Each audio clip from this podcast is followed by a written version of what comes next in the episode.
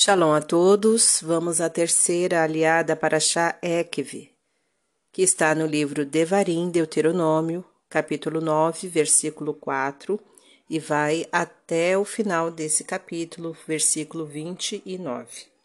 Antes vamos abrahar, anterior à leitura. Baruch atah Adonai Eloheinu melech haolam, asher barabanu mikol ha'amin, venatan lanu et toratu, Baruch atah Adonai noten hatorá. Amém. Bendito sejas tu, Adonai, nosso Elohim, Rei do Universo, que nos escolheste dentre todos os povos e nos deste a tua Torá. Bendito sejas tu, Adonai, que outorgas a Torá. Amém. Não pense de si mesmo, depois de seu Deus os ter expulsado à sua frente. Adonai me trouxe para tomar posse desta terra por causa da minha justiça. Não. Isso aconteceu pelo fato de essas nações terem sido tão ímpias que Adonai as expulsará diante de vocês.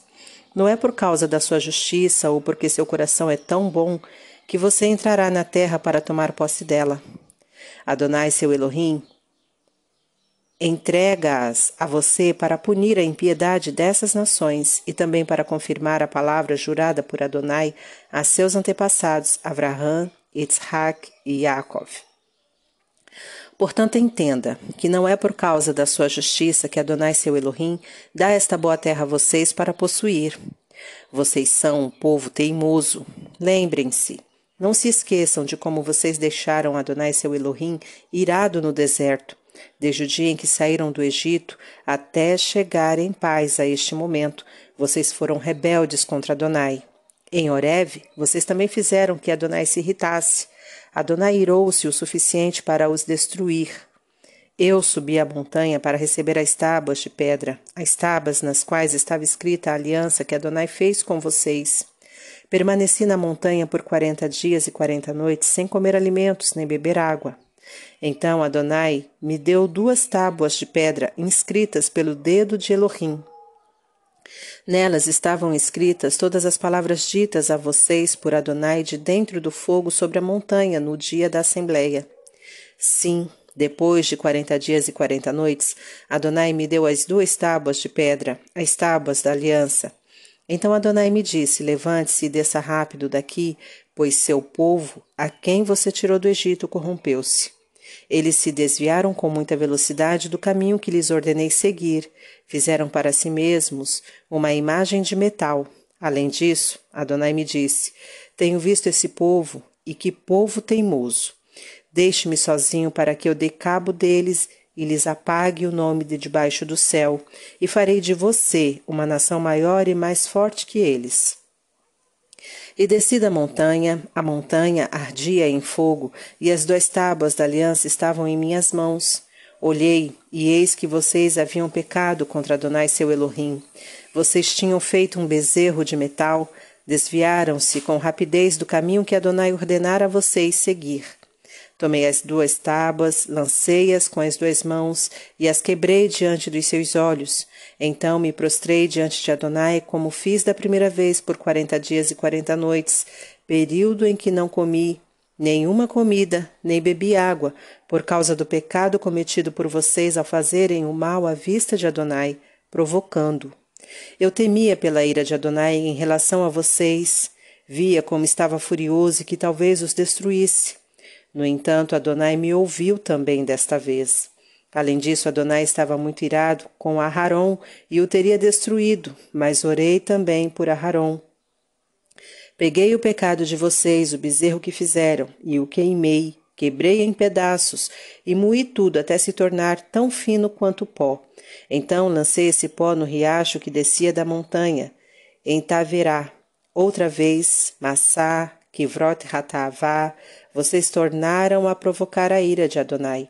E quando Adonai os enviou de Kadesh Barneia, dizendo: Subam e tomam, tomem posse da terra que dei a vocês, vocês se rebelaram contra a ordem de Adonai, o Elohim de vocês. Vocês não confiaram nele, nem fizeram o que ele disse. Sua rebeldia contra Adonai teve início no dia em que eu os conheci. Assim, eu me prostrei diante de Adonai durante quarenta dias e quarenta noites e permaneci prostrado ali, pois Adonai disse que os destruiria. Orei a Adonai. Eu lhe disse, Adonai Elohim, não destruas o teu povo, tua herança. Tu o resgataste por tua grandeza, tiraste-o do Egito com mão forte. Lembra-te de teus servos Abraão, Isaac e Yaakov.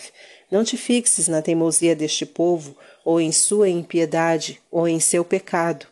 De outro modo, a terra da qual tu nos tiraste dirá: Adonai não foi capaz de conduzi-los à terra que prometeu a vocês, e foi por tê-los odiado que ele os tirou para matá-los no deserto. No entanto, eles são o teu povo, tua herança, a quem trouxeste com teu grande poder e teu braço estendido. Amém. Vamos abrahar posterior à leitura.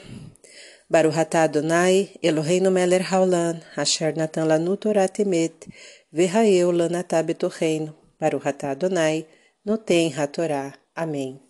Bendito sejas tu, Adonai, nosso Elohim, Rei do Universo, que nos deste a Torá da verdade, com ela a vida eterna plantaste em nós. Bendito sejas tu, Adonai, que outorgas a Torá. Amém. Nesta aliá, mais uma vez, Moshe traz à memória do povo que não é por méritos deles que eles estão ganhando a terra de Canaã, que eles vão herdar a promessa que Adonai fez com Abraão, Isaac e Yaakov. Não é por causa de sua justiça, e nem porque eles eram povos bonzinhos, mas porque Adonai era justo e era muito bom.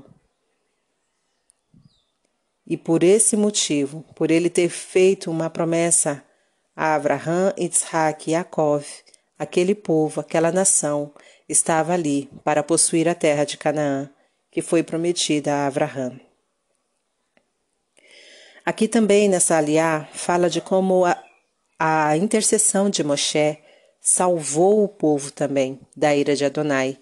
O povo se, rebelou, se rebelou várias vezes contra Adonai, se comportando de maneira muito rebelde, obstinada, e Adonai teria destruído toda a nação, não fosse pela intercessão de Moshe.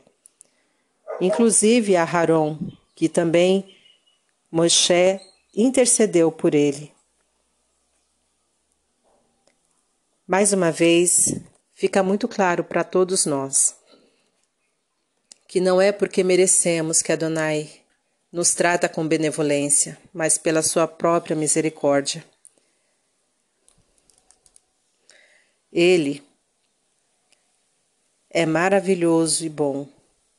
E se não fosse a sua graça sobre as nossas vidas, nós já teríamos sido destruídos, assim como a cidade de Sodoma e Gomorra.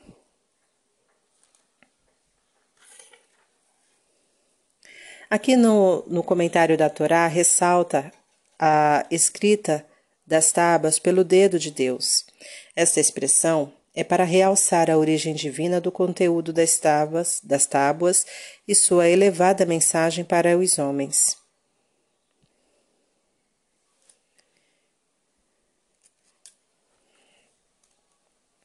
A primeira vez que Moshe tinha subido ao Monte Sinai para receber as tábuas da lei foi dia 6 do mês hebreu de Sivan. Ele desceu no fim dos quarenta dias, 17 de Tamuz. Vendo que os israelitas tinham feito o bezerro de ouro, quebrou as tábuas. Desde o dia 18 de Tamuz, Moisés rezou outros quarenta dias e quarenta noites perante o Eterno para que não os destruísse. Estes outros quarenta dias completaram-se em vinte e nove do mês de Ave. Deus disse-lhe então para fazer outras duas tábuas e subir ao monte para ficar mais quarenta dias e quarenta noites, para entregar-lhe as novas tábuas escritas. O último destes quarenta dias, o dia em que o Eterno concedeu perdão aos israelitas, correspondeu ao 10 de Tishré, data fixada como o dia das expiações, Yom Hakipurim, até hoje. Shalom a todos.